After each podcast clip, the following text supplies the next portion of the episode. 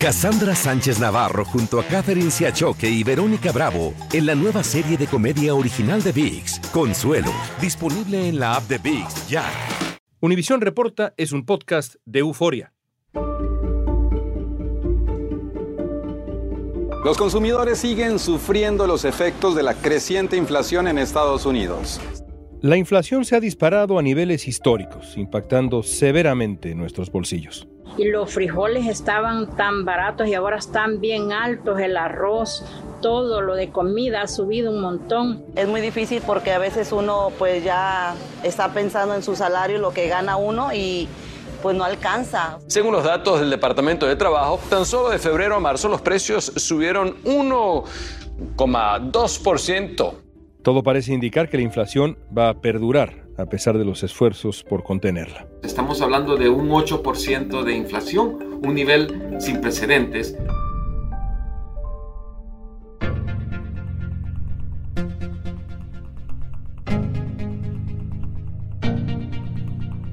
Ayer Joe Biden tuvo una reunión con el presidente de la Reserva Federal para analizar cómo hacer frente a la inflación que ya ha alcanzado los niveles más altos de los últimos 40 años las proyecciones del Fondo Monetario Internacional no son nada alentadoras. El crecimiento económico tendrá una baja de 3.6% para el 2022 y también para el 2023.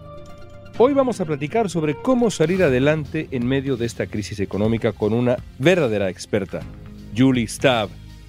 Julie hace planes financieros, ha escrito bestsellers sobre finanzas personales y se dedica a dar educación financiera al público hispano. Hoy nos va a aclarar si hay un culpable detrás de esta alza de los precios, cómo podemos hacer frente a los gastos diarios y cuál es la mejor manera de usar nuestro dinero en esta época difícil. Muchos estamos gastando dinero inconscientemente, emocionalmente, y no nos damos cuenta que si esperamos ahorrar o invertir lo que nos sobre, nunca nos va a sobrar nada. Es miércoles primero de junio, soy León Krause y esto es Univisión Reporta.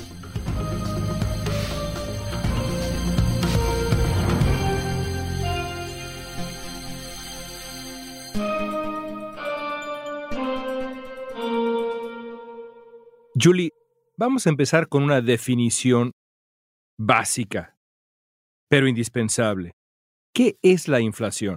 Bien interesante esa palabra, porque la mayor parte de las personas en realidad no saben lo que es, pero los asusta. La inflación es algo que si se mantiene en control es bueno pero si es demasiado grande o demasiado pequeña, es malo. La inflación es el aumento del costo de los servicios o los productos que nosotros compramos o usamos. O sea, lo caro que se nos pone cuando las personas dicen, la vida está tan cara, están hablando de la inflación, que las cosas hoy cuestan mucho más de lo que costaban hace 10 años. Esa es la inflación. ¿Y cómo se genera un alza de precios? En realidad hay dos maneras en que se puede generar. Una de ellas es la simple ley de oferta y demanda. Por ejemplo, ahora hubo una escasez muy grande en los semiconductores para las computadoras. Así es que era muy difícil encontrar una y cuando encontrabas una era muy cara porque había muy pocas piezas por todo el problema que hubo de COVID. De nuevo hay retrasos en la cadena de suministros, afectando considerablemente la distribución de partes de carros. La soldadura Valía antes 16 dólares, ahorita la tenemos en 32 dólares. Hay productos que ya están escaseando. Estos son algunos de ellos, por ejemplo, el pollo, el café, el papel higiénico y las comidas congeladas. Todo eso subió muchísimo porque la demanda era más grande que la oferta que había, que el número que había. Esa es una. La otra es que el costo de un producto, vamos a decir los salarios, vamos a decir la gasolina para una aerolínea, en cuanto aumentan esos costos para un comerciante, para una compañía, ellos tienen con quién quitársela. Ellos aumentan los precios de los servicios o productos que ellos vendan y nosotros acabamos pagando más por esos mismos servicios.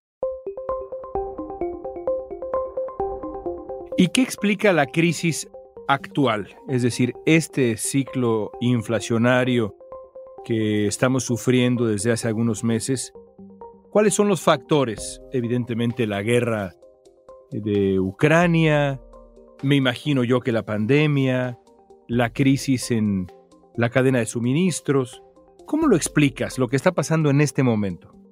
Todo eso influye mucho, además del hecho de que muchas personas se han dado cuenta de que pueden trabajar desde su casa o han buscado un negocio que lo han abierto y no quieren ir a trabajar. Hay mucha escasez de personal. En este momento, en realidad, eh, la mayor parte de los negocios están teniendo problemas consiguiendo empleados que quieran venir a trabajar y tienen que o darle más dinero o tienen que darle más beneficio, pero todo eso cuesta dinero. Es una tormenta perfecta. Esto es un ciclo, como ha sucedido muchas veces en el pasado, pero aquí lo que es que no se ha dado hace tanto, tanto tiempo es la velocidad con la cual están aumentando esos intereses. El miedo que ya existe, la bolsa está mal, el cobre está ahí. La gente tiene miedo, todo el mundo tiene mucho miedo y cuando las personas tienen miedo o gastan demasiado o no gastan nada. Y cualquiera de las dos cosas son al final negativas para la economía totalmente negativas porque es muy saludable que yo vaya a gastar hoy porque piense que mañana me va a costar un poquito más. Así es que mejor me compro ese carro hoy. Pero si yo veo que ese carro me va a costar tanto dinero, no lo compro. O si yo veo que lo contrario de la inflación, que tenemos una deflación, lo que quiere decir que el precio de las cosas no sube, sino que va disminuyendo, la gente no gasta porque piensa que puede esperar y conseguirlo más barato en un mes, dos meses, tres meses. Es algo muy psicológico, pero algo que nosotros no le tenemos que tener miedo.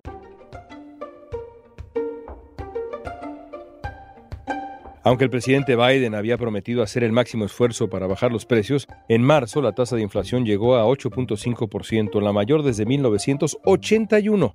Como una medida para controlar esta crisis, la Reserva Federal subió la tasa de interés un cuarto de punto y en mayo el aumento fue de medio punto, algo que no pasaba desde el año 2000. Lo que la Reserva Federal está tratando de hacer es incrementar la tasa de interés para combatir la inflación de manera que no cause o incremente la probabilidad de una recesión. El aumento de la tasa de interés encarece los créditos como las hipotecas, los préstamos para automóviles y las tarjetas de crédito. Sin embargo, Jerome Powell, el presidente de la Reserva Federal, declaró que vendrán aumentos similares hasta que hayan controlado la inflación. Hablemos de recomendaciones, hablemos de opciones. Primero lo primero, ¿cómo podemos defendernos de la inflación en el gasto cotidiano? Comida, combustible, ropa, etcétera. ¿Cómo podemos defendernos? Tomando muy buenas decisiones, pequeñas decisiones por el camino. Si tú tomaste una hipoteca a una tasa de interés fija, ya tú te estás defendiendo porque si la tienes a un 2 o un 3%, la inflación puede irse al cielo, pero el dinero con que tú estás pagando esa misma hipoteca va a valer menos, lo que quiere decir que tú estás saliendo adelante. Cuando suben las tasas de interés, entonces el costo de nuestras tarjetas de crédito, el costo de comprar una casa, el costo de comprar un carro nuevo también va a subir. Hay quien se beneficia y quien no se beneficia. Las personas que se benefician son aquellas que saben invertir, aquellas que tienen bienes raíces, porque eso tiende a subir con el valor, con el precio de la inflación, y aquellos que tienen deudas fijas, a tasas fijas. ¿Quién se perjudica? Los que tienen préstamos a tasas variables, tarjetas de crédito, hipotecas variables, las personas que tienen que vivir con una pensión fija, como las personas retiradas o los trabajadores asalariados. Esas son las personas que más sufren, pero tienen opciones. Lo que tenemos que hacer es, de veras, y créeme, yo no soy del tipo, yo odio las dietas, he estado en dieta casi toda mi vida. Para mí un presupuesto me suena a dieta, pero todos tenemos que de veras llevar cuenta del dinero que entra y sale de nuestras casas, porque muchos estamos gastando dinero inconscientemente, emocionalmente, y no nos damos cuenta que si esperamos ahorrar o invertir lo que nos sobre, nunca nos va a sobrar nada. Tenemos que empezar robándonos un poquito de dinero a nosotros mismos, viendo lo que se puede sacar con ese dinero y tú vas a ver que uno se embulla a hacerlo más. Eso lo hice con mis hijos y funcionó. Otra pregunta es qué hacer con el dinero que tenemos guardado cuando el entorno está así. Hay muchas maneras de tener un dinero guardado, ¿no? Está debajo del colchón, que es como tener un pececito en una pecera y tú no puedes acariciarlo, nada más que lo puedes mirar, porque ese dinero en realidad eh, no lo puedes usar, no lo puedes poner en nada, pero está perdiendo valor increíblemente, además de estar en tremendo peligro de que se te queme la casa, que te lo roben, quién sabe qué. Segundo es el banco. Si decimos en este momento tenemos un nivel de inflación de más de un 8%, pero vamos a usar un 8. 8%. Eso quiere decir que mejor que ese banco te esté pagando por lo menos el 8% de interés para que tu dinero quede parejo a final de año. Si tú no estás recibiendo el 8% en una cuenta de ahorros, a fin de año tú perdiste el 8% de una manera muy segura, porque Alibaba y los 40 ladrones no vinieron a robarse tu dinero, pero tu dinero perdió valor un 8%. Así es que el dinero que tenemos ahorrado, que tenemos en el banco, que tenemos en la gaveta de arriba, ¿dónde tú guardas tu ropa interior, León? Vamos a, let's get personal. En la gaveta de arriba, en la de medio y en la de abajo. En el segundo cajón. Tú usas ropa interior, ¿verdad? Porque una vez le pregunté a alguien en una audiencia me dijo, yo no uso ropa interior, Julia. Ahí mismo se me acabó la presentación. Depende la ocasión, primero. Esa es la primera respuesta. Y segundo, la ropa interior que sí tengo, la guardo en eh, el segundo cajón. ¿Y por qué? ¿Por qué? pues porque ahí está disponible, ¿no? Ok, es más accesible para ti, ¿verdad? Lo mismo pasa con el dinero. El dinero que tenemos en el banco, en una cuenta de ahorro, en una cuenta de cheques, es el dinero que queremos tener accesible, el dinero que queremos que esté allí, que podamos tocarlo y que esté estable. Aunque esté perdiendo de valor, pero está estable. Sin embargo, hay personas que usan el banco de una manera equivocada porque ponen allí su dinero de retiro, ponen el dinero de la educación de sus hijos. Hoy en día te están pagando el 0.03% y por el otro lado la inflación se está comiendo el 8%. El dinero en el banco es necesario, pero tenemos que pensar más allá. Y eso es lo que yo enseño, que no se enseña en ningún lugar porque yo fui a la universidad, a mí no me lo enseñaron en la universidad y es como invertir en la bolsa de valores. Y suena como una mala palabra, como un tabú, pero es algo que nuestra gente está haciendo. ¿Y qué opciones sensatas recomiendas en cuanto a inversión? Vamos a decir que hay un niño que nace el día 4 de enero del 75. Y la mamá de ese niño le pone 100 dólares, compra acciones de 100 dólares, compra 100 dólares de acciones en una compañía que se llama Walmart. Tú has oído hablar de Walmart, ¿verdad? Hubiera sido buenísimo. Ok. Y le pone 25 dólares de en acciones, le compra acciones de Walmart, 25 dólares de acciones todos los meses. En este momento, hoy, ese niño que nació en el 75, hoy tendría 6 millones 578.620 dólares con 53 centavos. Eres muy cruel porque ese niño soy yo y mi madre no compró nada.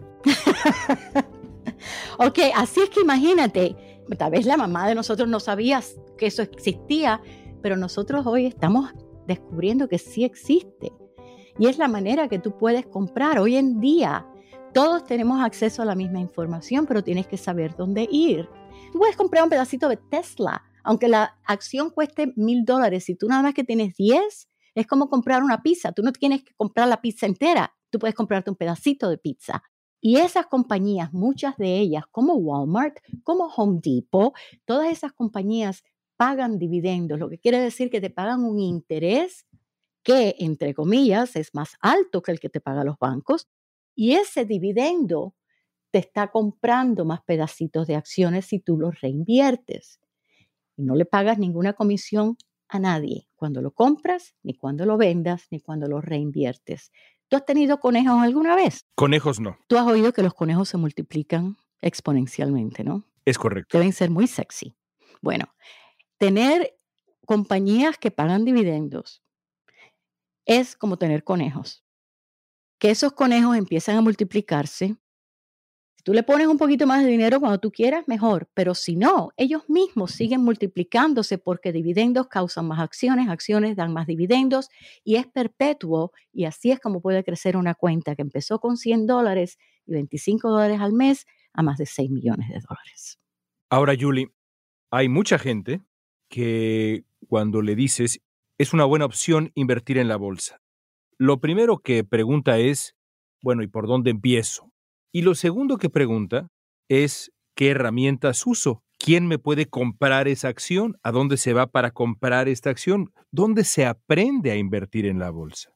Qué buena pregunta, porque tú no puedes ir a Home Depot y decirle, deme tres destornilladores, cinco tornillos y dos acciones de Home Depot, ¿ok? Tú no puedes hacer eso. Sin embargo, hay salas de intercambio donde esas acciones se compran y se venden. Es el New York Stock Exchange y el Nasdaq. Y es un sitio como si fuera un pulguero, donde hay kioscos de distintas compañías y los brokers o electrónicamente llegan las órdenes de comprar y vender y tú tienes acceso a ese tipo de cuenta en la yema de tus dedos. Los hispanos tienen que aprender a hacer dinero desde Internet. O sea, tienen que aprender a vender en Internet, tienen que aprender a hacer dinero en la bolsa de valores, ese tipo de cosas, porque... Hay compañías como Fidelity, hay compañías como TD Ameritrade, como Schwab, como Webull. Hay docenas de compañías y muchas de ellas que te permiten abrir una cuenta sin un mínimo. Tú puedes empezar con 20 dólares. Y cuando tú compras un pedacito de una acción, no te cobran ninguna comisión. Eso es algo que nunca se había dado en los Estados Unidos y que personas dentro y fuera de los Estados Unidos pueden participar. La inversión en dividendos es un método de compras de acciones que pagan una distribución de las ganancias de una corporación a sus accionistas. A medida que sus acciones u otras participaciones se revalorizan, estos ingresos suman ganancias al que invirtió. Este tipo de inversiones se pueden hacer de forma segura a través de bolsas como la National Association of Securities Dealers Automated Quotation o Nasdaq. Las compañías de tecnología, la parte del Nasdaq como Tesla, eh, Facebook, Netflix, Amazon, que son empresas que eh, tienen un impacto muy fuerte en los mayores índices en bursátiles, han tenido el rebote más grande que yo he visto en 15 años. Nasdaq tiene más volumen de intercambio por hora que cualquier otra bolsa en el mundo. Agrupa empresas de electrónica, informática, telecomunicaciones, biotecnología y es un sistema totalmente electrónico. ¿Hay que ir a un banco? ¿Hay que bajar una aplicación en el teléfono? Bueno, tú los ves, a veces tú vas manejando y ves TD Ameritrade o ves Schwab, y si no, te vas a internet, ¿ok? A la computadora y pones online brokers, que son corredores en línea, y tú vas a ver los principales allí, que son, como te digo, Fidelity tiene cuenta hasta para muchachos que empiezan de 13 años si el padre tiene cuenta, el niño puede abrir una cuenta a su nombre y puede empezar a aprender a invertir. A los 13 años, el padre puede ver su cuenta, a los 17 y al muchacho cambia y tiene su propia cuenta. Es abrirle los ojos a las personas que aunque tengan número de seguro social o tengan un número de ITIN, un número de identificación de contribuyente, tienen que vivir en los Estados Unidos pero no tener residencia legal, ellos pueden invertir. Y si están fuera de los Estados Unidos, pueden invertir también. Si es que no hay excusa, todos podemos hacerlo, lo que tenemos que saber es qué hacer. El índice de inflación ha aumentado hasta el 8,3% en abril. Esto significaría una modesta desaceleración. Y a pesar de que se reporta una muy, muy pequeña disminución, todavía la inflación sigue estando dentro del margen récord en los últimos 40 años aquí en los Estados Unidos. El crecimiento de los precios se desaceleró y los precios de la gasolina se alejaron de sus máximos históricos, pero según Forbes es probable que la inflación permanezca durante más tiempo. Por último, Julie, ¿hasta cuándo durará este entorno inflacionario, crees tú? Ah, puede ponerse mucho peor antes de que se ponga mejor. Yo creo que es una alarma de despertar, un despertador, porque muchos de nosotros hemos estado cómodamente incómodos económicamente y creo que cada vez que hay un retorcijón como el que está ocurriendo en este momento, nos hace parar y pensar y ver qué otras opciones tenemos. Y yo creo que este es el mejor momento donde cualquiera puede decir, sí, es la culpa del gobierno, es la culpa del fulano, es la culpa de este, del otro, y usarlo como la mejor excusa de por qué fracasaron. O pueden usar estos malos momentos, estos duros momentos, como la mejor razón por la cual triunfaron. Y yo espero que esa sea la opción. Gracias, Julie. Gracias, mi amor.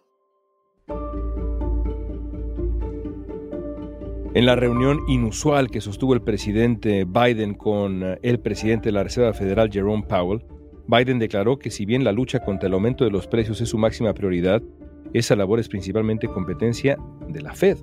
El presidente también dijo que le dará a la Reserva Federal el espacio que necesita para hacer su trabajo sin interferir. La reunión se produce en un momento en el que Biden sigue buscando maneras de reducir los alarmantes niveles de inflación que han bajado su aceptación, su popularidad de cara a las elecciones de medio término.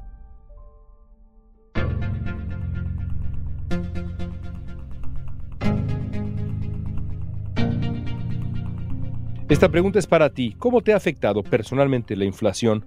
Usa la etiqueta Univision Reporta en redes sociales y danos tu opinión en Facebook, Instagram, Twitter o TikTok. Si te gustó este episodio, síguenos y compártelo con otros. En la producción ejecutiva, Olivia Liendo. Producción general, Isaac Martínez. Producción de contenidos Mili Supan. Asistencia de producción Isabela Vítola y Débora Montaner. Música original de Carlos Jorge García, Luis Daniel González y Jorge González. Soy León Krause. Gracias por escuchar Univisión Reporta.